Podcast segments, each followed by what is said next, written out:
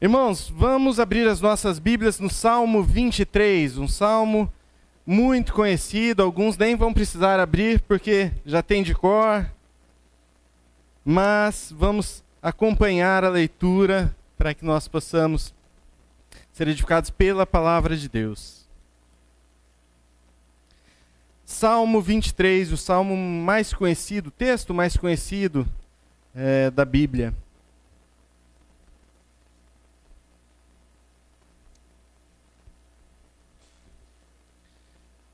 Eu vou ler, peço que os irmãos acompanhem nas suas Bíblias. Eu vou usar a NVI hoje porque ela tem algumas é, questões na tradução que são um pouco melhores para o nosso entendimento. O texto diz o seguinte: O Senhor é meu pastor, de nada terei falta.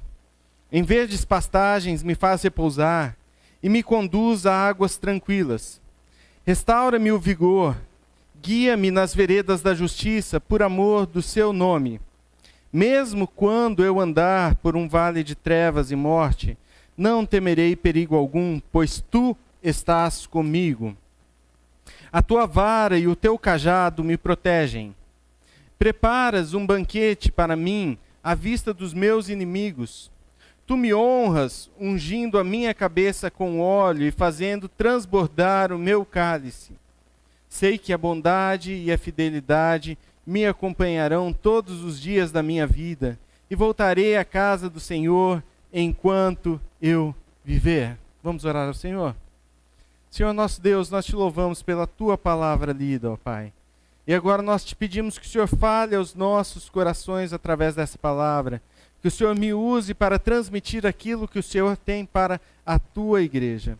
Eu me coloco diante de ti humildemente pedindo que o Senhor me guie e me direcione para transmitir a tua palavra em nome do Senhor Jesus. Amém.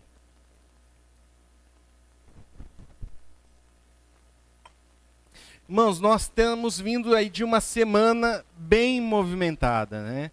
Se nós nos lembrarmos da terça-feira, é, tivemos várias manifestações, tanto em São Paulo, Brasília, em outros locais.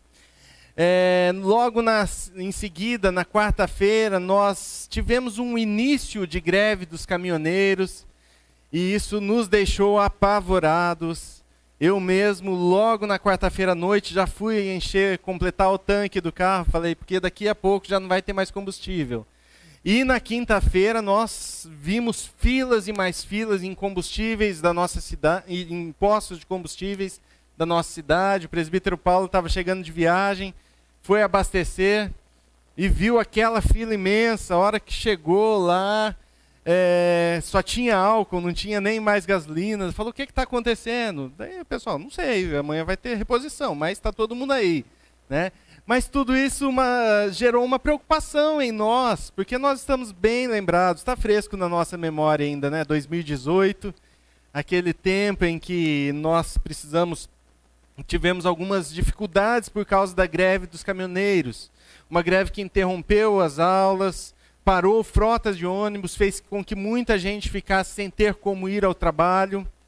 Nós ficamos com medo de acabar até mesmo a reposição de alimentos. Né? Alguns fizeram estoques eh, grandes em suas casas de alimento para garantir que não ficassem sem comida.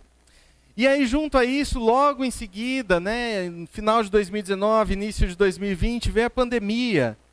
É, e é, as atividades começaram a parar e tudo é, parou. E agora, quando estão volta estamos voltando à normalidade, já pensou, vem mais uma greve, nós ficamos assustados, nós ficamos com medo. Tudo isso junta-se com uma crise hídrica que nós não vivemos na nossa região nos últimos 91 anos. Uma inflação que tem sido a maior registrada nos últimos 20 anos. Tudo isso tem afetado áreas essenciais da nossa vida: combustível, energia elétrica, alimentação, água, preço de tudo tem subido muito. E de modo natural, nós olhamos para toda essa situação e ficamos com medo, nos assustamos e ficamos preocupados com toda essa situação ansiosos, como foi lido aqui há pouco tempo pelo presbítero Paulo.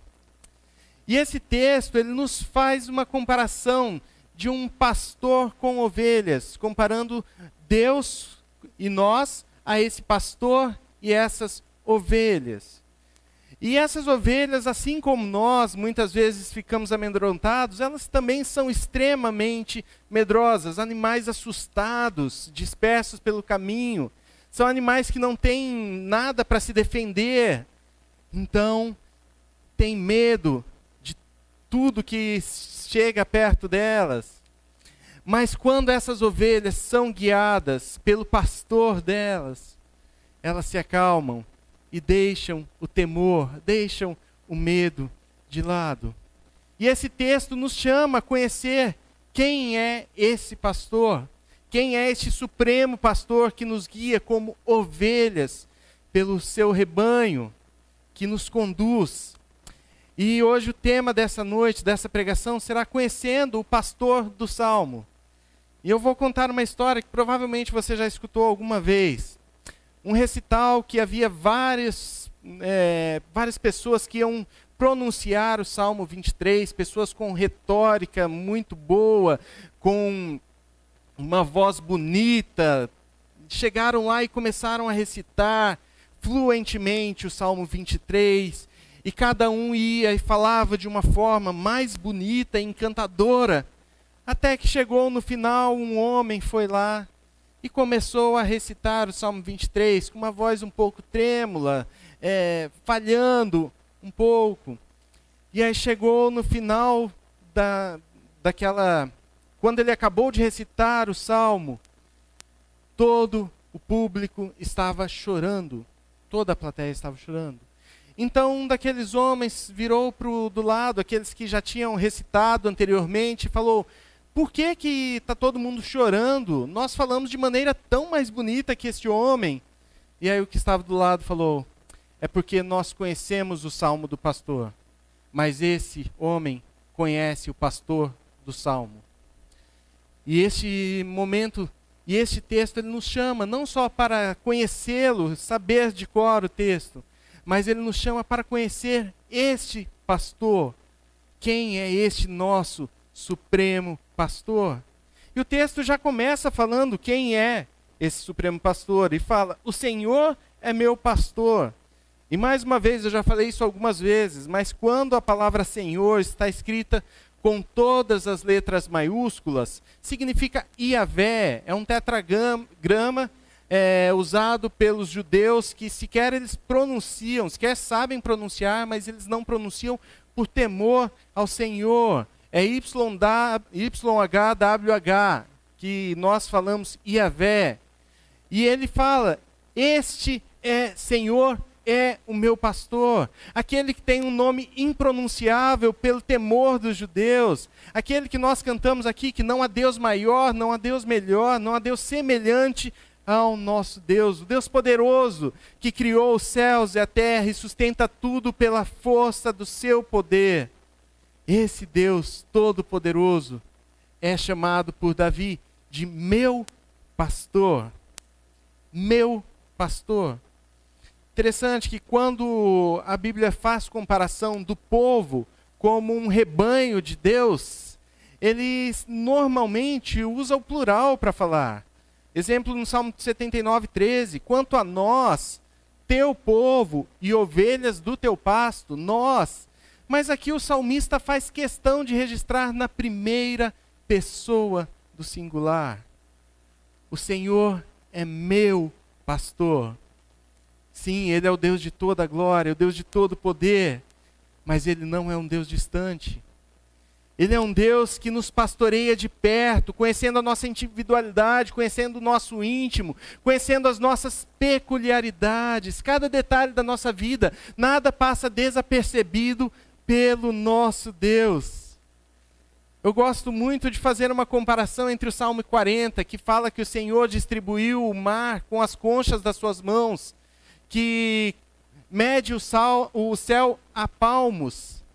Mas eu faço uma comparação desse texto com o Salmo 139, 16, que diz o seguinte: que o Senhor me conheceu ainda substância informe, e no livro dele escreveu todos os nossos dias, detalhe por detalhe. Ele conhece cada um dos nossos dias, cada detalhe da nossa vida. Ele nos pastoreia individualmente, de perto. Esse é o nosso Deus Todo-Poderoso, Criador, mas que nos conhece, nos pastoreia de perto. E o texto nos dá a ideia de que ele nos pastoreia continuamente. Não é um pastoreio, ó, hoje eu pastoreio, amanhã é meu dia de folga e acabou, né? Não, o Senhor não descansa, o Senhor não dorme, ele continua nos pastoreando dia após dia, sem folga, sem um tempo de descanso. Ele não para para ver as mensagens do celular, ele nos pastoreia a todos os instantes. E como pastor, nosso pastor, ele não permite que nada, nada venha a nos faltar. E o primeiro ponto que está no primeiro versículo logo é que Deus supre as nossas necessidades. Ele supre cada uma das nossas necessidades. Nós estamos acostumados a falar esse versículo e pronunciar: O Senhor é meu pastor e nada me faltará. É maravilhoso pronunciar isto, mas às vezes nós podemos ter um entendimento errado e pensar que o Senhor é meu pastor e eu vou ter aquilo que eu quiser. Se eu quiser alguma coisa, isso não vai me faltar, nada vai me faltar. E por isso eu gosto mais da maneira como a NVI traduz, que fala: O Senhor é meu pastor e de nada terei falta. Se o Senhor é meu pastor, se o Senhor está comigo, não sentirei falta de nada, porque Ele supre cada uma das minhas necessidades. Ele supre cada uma das nossas necessidades. Calvino fala o seguinte: só atribuímos a Deus o ofício de pastor com a devida e legítima honra quando formos persuadidos que sua exclusiva providência é suficiente para suprir todas as nossas necessidades. O que Calvino está falando é que nós dizemos sim que o Senhor é o nosso pastor, mas nós conhecemos e podemos falar com legitimidade que Ele é o nosso pastor quando nós realmente reconhecemos que Ele supre cada uma de nossas necessidades. Isso nos leva a conhecer esse pastor e reconhecer, confiar que só através dele nós temos as nossas necessidades supridas.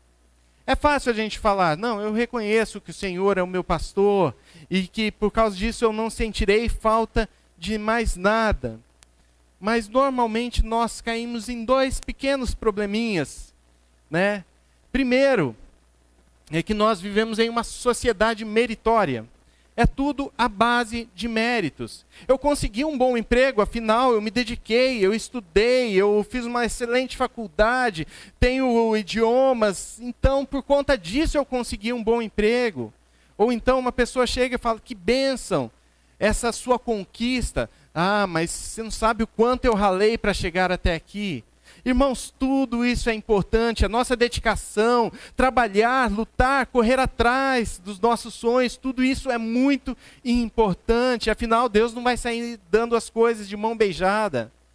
Mas mesmo quando nós lutamos, ralamos, trabalhamos, nós precisamos nos lembrar que tudo, tudo, sem exceção, vem do Senhor. Nós precisamos reconhecer que tudo vem do Senhor, porque isso torna o nosso coração um coração mais grato ao Senhor, um coração agradecido a Deus. O segundo pro problema é que nós vivemos em uma sociedade consumista. Então, a gente acha que coisas que são supérfluas são necessidades para a nossa vida. Elas ganham status diferente, elas são promovidas a necessidades. Um exemplo, uma filha de um professor meu, em determinado momento, ela só assistia os desenhos pelo por streamings, né? É, Netflix, Globoplay, todas essas coisas, e em determinado momento ficaram sem internet. E aí foram colocar lá em um canal de desenho e aconteceu uma coisa surpreendente que ela não conhecia. No meio do desenho teve uma propaganda. E ela viu a propaganda, primeiro ficou brava porque aquilo aconteceu, interrompeu o desenho, mas em seguida ela viu uma boneca linda no, de, na propaganda e ela falou: Eu quero essa boneca. Papai, vem cá, eu quero essa boneca. E papai, o pai dela falou: Não, como assim você quer essa boneca? É, eu vi na propaganda, eu gostei e eu quero essa boneca. Nós somos assim. Nós falamos das crianças, mas nós somos assim. Cada dia mais nós queremos ter as coisas, cada dia mais nós buscamos alguma coisa. Comprar se tornou uma regra. Parece que muitas vezes nós estamos buscando preencher o vazio que nós temos em nosso coração no consumo. As coisas supérfluas ganharam o status de necessidade básica na nossa vida. Nós nunca nos contentamos, nos satisfazemos com aquilo que temos. E ainda queremos exigir que Deus supra as nossas pseudo-necessidades. E esse texto, mais uma vez, nos chama a reconhecer que o nosso pastor sabe quais são as nossas reais necessidades e ele mesmo as supre. Isso também gera em nosso coração satisfação, contentamento. Né? Nós falamos de gratidão porque Ele supre as nossas necessidades e satisfação porque se Ele supre nossas necessidades, nós não precisamos de mais nada. Nós recebemos mais do que as nossas necessidades de Deus. Isso é graça de Deus, é bondade. Eu te, estou certo que todos nós te, temos recebido muito mais do que as nossas necessidades. Mas nós temos um pai, um pastor que está preocupado em suprir cada um, uma das necessidades que nós temos. Eu gosto muito de uma canção do projeto Sola sobre este salmo que diz: Se o Senhor é meu pastor, aquilo que não tenho, eu não preciso. E ele termina a última frase falando que ele não precisa sequer desejar aquilo que ele não tem. Se o Senhor é o nosso pastor, nós estamos contentes contentados, satisfeitos com o que temos. Não é comodismo, é satisfação e gratidão, contentamento no Senhor pelo que Ele tem nos dado. Mas o texto continua falando e nos mostra que o segundo ponto, que Deus dá descanso para as nossas almas. Deus nos dá descanso.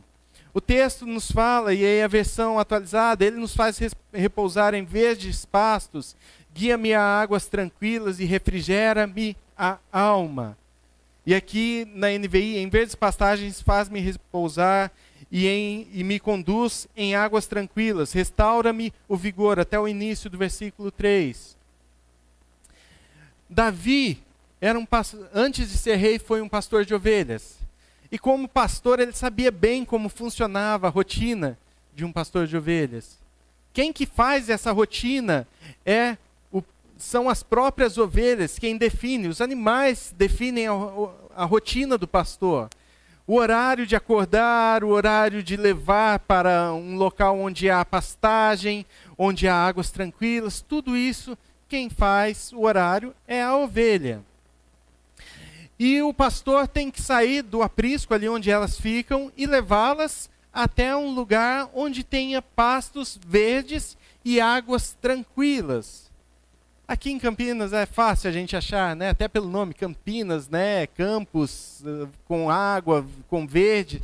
Isso é fácil, mas na Judéia isso não é tão fácil. Um local onde o clima é árido, onde é desértico.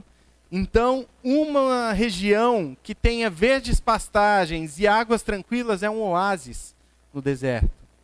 Todos os dias o pastor tem que levantar, pegar o seu rebanho e conduzir até um oásis. E às vezes ele demora horas para chegar, leva um longo tempo para chegar até este local.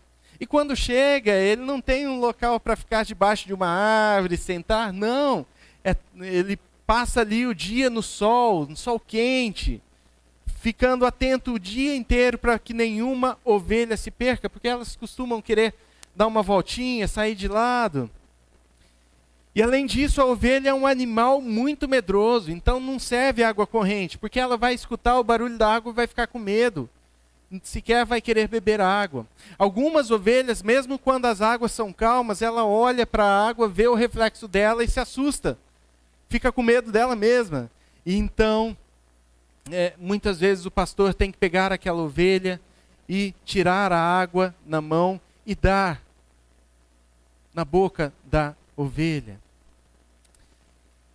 Tudo isso o pastor faz para dar descanso para essas ovelhas. Faz repousar em pastos verdejantes e leva para junto das águas de descanso.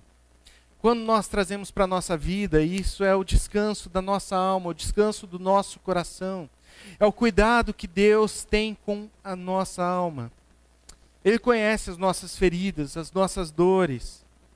A pandemia nos trouxe muitas feridas, perdemos pessoas, pessoas perderam empregos, falências, relacionamentos familiares estremecidos. Tudo isso aconteceu e tem acontecido. Mas o Senhor nos chama para dar-nos o descanso do nosso coração.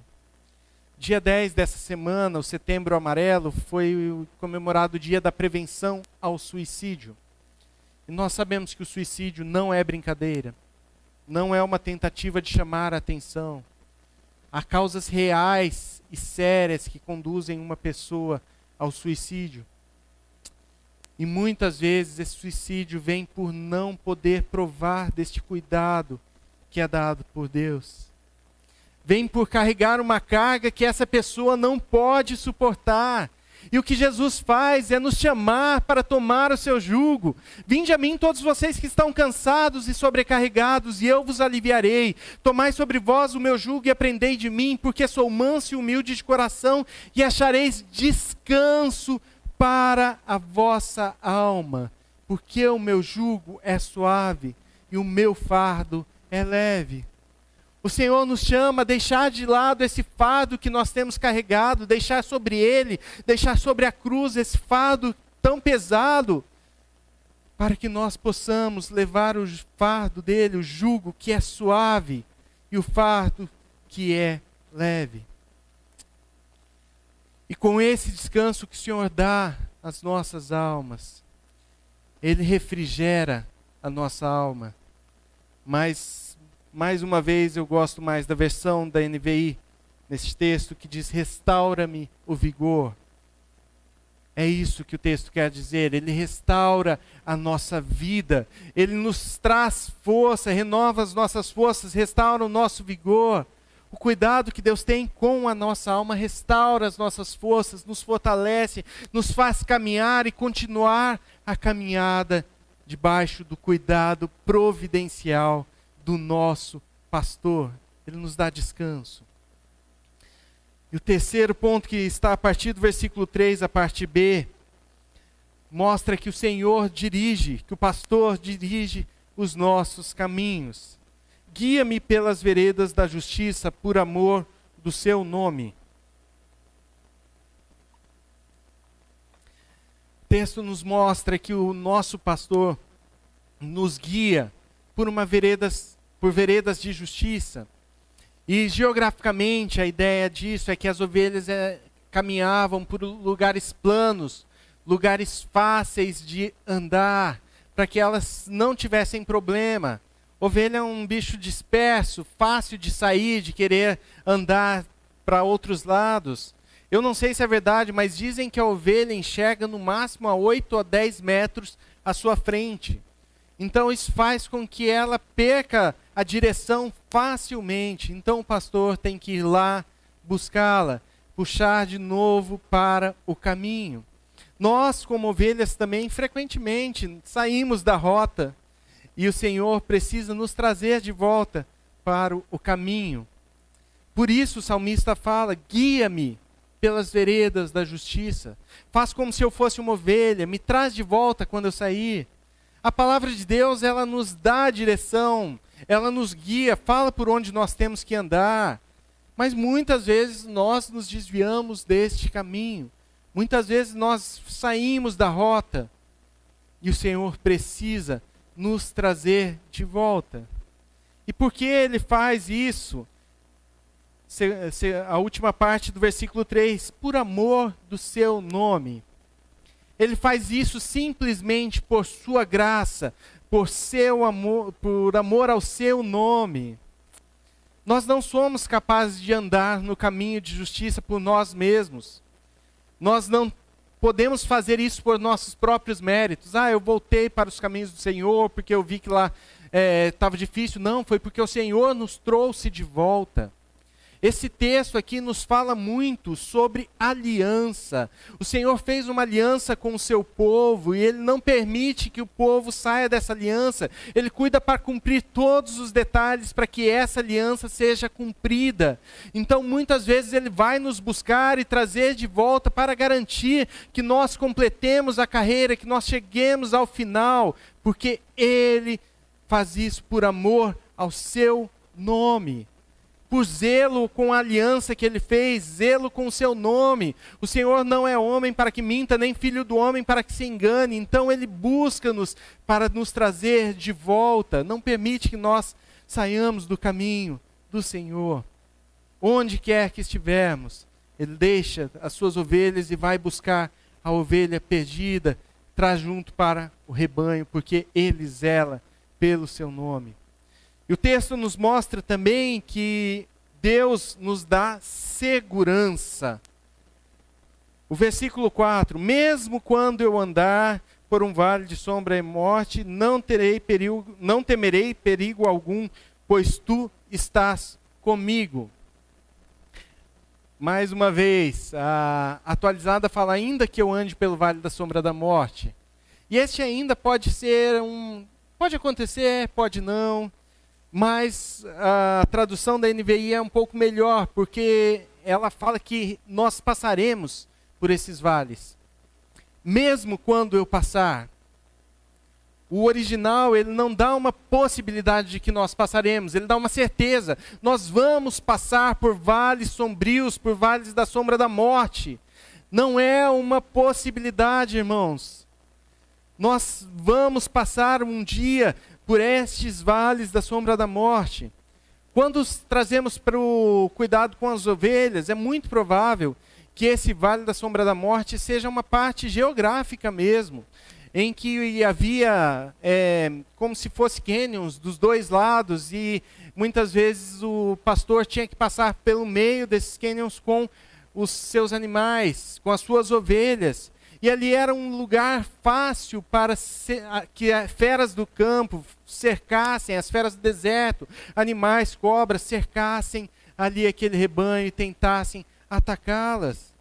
Mas também, por horas, ele passava por precipícios e as ovelhas desviavam e poderiam querer cair ali. Ele tinha que puxar essa ovelha de volta. É, esses lugares eram propícios para, ter, para que as ovelhas tivessem problemas. Irmãos, nós vamos passar, é certo que nós passaremos por vales sombrios e de morte. Nós teremos dias maus, dias de luta, dias de choro, dias de sofrimento. A palavra de Deus fala: no mundo vocês terão aflições. A questão é como nós olhamos para essas adversidades. O salmista fala: quando eu passar pelo vale da sombra da morte, eu não temerei mal algum, porque tu estás comigo. Deus está conosco. Sim, as adversidades vêm, provocam incertezas, medos, preocupações, ansiedades. Mas nós não temeremos porque o Senhor está comigo, não porque eu tenho um controle emocional da minha vida, não porque o meu psicológico é forte, não porque eu sou resiliente, mas porque Deus está comigo em todos os momentos. Por causa disso eu não temerei, por causa disso nós não precisamos temer. Deus está conosco. Nós precisamos nos lembrar que Deus está conosco. Aquele versículo, no mundo tereis aflições, não termina aí. Termina, tem de bom ânimo, porque eu venci o mundo. E esse que venceu o mundo está conosco todos os dias. Não há razão para temer, O pastor está conosco. Ele está nos guiando com sua vara e o seu cajado. E a vara e o cajado era uma vara com uma parte semicircular em cima, como se fosse é, um cabo de guarda-chuva, né? E ele tinha também uma ponta, como se fosse uma lança, para que algumas vezes, quando chegassem animais e feras, ele pudesse defender as suas ovelhas com essa lança. Mas também ele precisava daquela parte circular para quando as ovelhas caíssem em algum buraco, para pegá-las e puxá-las de volta e trazê-las de volta para o caminho. E ele precisava também da vara para às vezes dar um cutucãozinho ali na ovelha, falar: ó, oh, volta, volta para o caminho. E aí eu me lembro de uma história, eu contei essa história também pela manhã. É, tinha um, alguns turistas que estavam viajando lá no Oriente Médio e eles viram várias pessoas com seus vários pastores com seus rebanhos e ficaram admiradas e o guia começou a explicar que aqueles eram os pastores e eles ficavam ali cuidando do rebanho aí uma pessoa falou a gente pode descer ele falou tudo bem, vamos descer, mas tem que ser rapidinho. E aí, quando eles estavam ali embaixo, eles viram que um dos pastores pegou a vara e quebrou a perna de uma ovelha. E aí, aqueles turistas ficaram revoltados e foram falar com o guia. Aqui vocês não têm uma sociedade protetora dos animais, alguém que cuide desses animais. Olha o que, que aquele pastor fez. Então o guia foi conversar com o pastor. E quando estava conversando, o pastor falou: Olha, essa ovelha é uma ovelha rebelde que eu tenho. Muitos já falaram para eu vendê-la, para eu é, mandar para o matadouro, qualquer coisa. Mas eu amo essa minha ovelha. Mas ela é rebelde, ela não escuta a minha voz. E algumas vezes ela já saiu, quase foi picada por uma serpente. Outras vezes ela saiu e caiu em buracos, eu tive que resgatar. E eu quebrei a perna porque senão ela vai fugir e ela vai colocar a vida dela em risco. E enquanto esse pastor falava, ele ia cuidadosamente enfaixando a perna daquela ovelha. E ele sabia que depois ele teria que pegar a ovelha, carregar de volta para o seu aprisco durante todo o caminho, porque ela não teria condições de ir sozinha. Muitas vezes a vara do Senhor é para nos disciplinar, sim, para nos trazer de volta para o caminho, para nos fazer entender que Ele é o nosso pastor e que nós precisamos da Sua presença junto conosco. Essa vara protegia contra as feras, é, protegia contra os acidentes do percurso, mas também protegia contra a própria ovelha. Nós precisamos da proteção contra nós mesmos. O Senhor precisa nos proteger de nós mesmos muitas vezes mas nós também somos atacados por feras. O diabo está aí sim, é realidade. Ele vem muitas vezes nos atacar, mas o Senhor está para nos proteger. Mas também o pecado, não só o diabo, mas o pecado afetou toda a nossa história. De forma que uma pandemia, como nós estamos vivendo, uma greve de caminhões, que às vezes não tem nada a ver com a gente, a gente não foi responsável por gerar todo esse problema, afeta a gente. Tudo isso afeta. E o Senhor, nosso pastor, ele vem nos puxar de volta para o caminho, ele vem nos guiar pelo caminho que o Senhor tem para nós. E aí, depois de toda essa peregrinação, o pastor retorna num horário já perto de escurecer para não pegar um sol tão forte, mas também não pegar a noite fria no deserto, e ele leva de volta para o seu aprisco. E aí o versículo 5, parece que o salmista muda completamente de assunto. E ele usa assim uma outra maneira de ilustrar o que ele está falando. Quando ele chega e fala: "Preparas um banquete para mim à vista dos meus inimigos. Tu me honras, ungindo a minha cabeça com óleo e fazendo transbordar o meu cálice." Aí a figura é de um oficial que volta de uma guerra e chega ali é honrado pelo rei a presença dos inimigos que foram trazidos como escravos. E ali ele recebe a unção com óleo que desce pelo seu cabelo. Ele também é, recebe um vinho que chega a transbordar, que demonstra alegria pela vitória conquistada. E isso, apesar de trazer uma ilustração um pouco diferente da ovelha, ele mostra também que é, a ovelha vai lá, peregrina junto com seu pastor, corre os seus riscos, mas quando volta, mesmo tendo sido cuidada pelo seu pastor durante todo aquele caminho, o pastor honra essa ovelha por ter chegado e é, por ter tido a vitória por este percurso. Deus nos honra, irmãos, mesmo sendo mesmo que a nossa proteção, mesmo que o nosso caminho seja dirigido por Ele, mesmo que Ele seja a nossa segurança, Ele ainda nos honra quando nós retornamos, estamos ali no aprisco. A nossa vitória não foi conquistada por nós, foi conquistada por Cristo na cruz, pelo seu sangue. Mas um dia nós seremos recepcionados e honrados pela vitória conquistada por Cristo. Nós seremos recebidos pelo próprio Cristo junto. O nosso pastor estará conosco. E o salmista termina falando que a bondade e a misericórdia certamente me seguirão todos os dias da minha vida e habitarei na casa do Senhor para todo sempre. A bondade é aquilo que Deus dá para todos. Sendo ou não parte do seu rebanho, Deus permite que todos tenham. Se você teve um encontro ou não com o Senhor, você recebe a bondade do Senhor. O sol vai nascer para você, você pode ter prosperidade, você pode conquistar as coisas. E Deus dá para todos isso.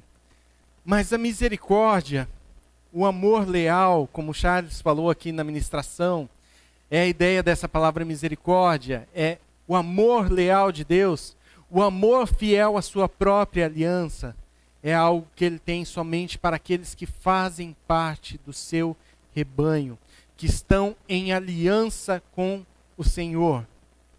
Este amor leal, misericórdia, no hebraico é Hesed, o nome, é uma palavra que mostra o amor para com aqueles que são seus, a aliança que ele tem para aqueles que são seus.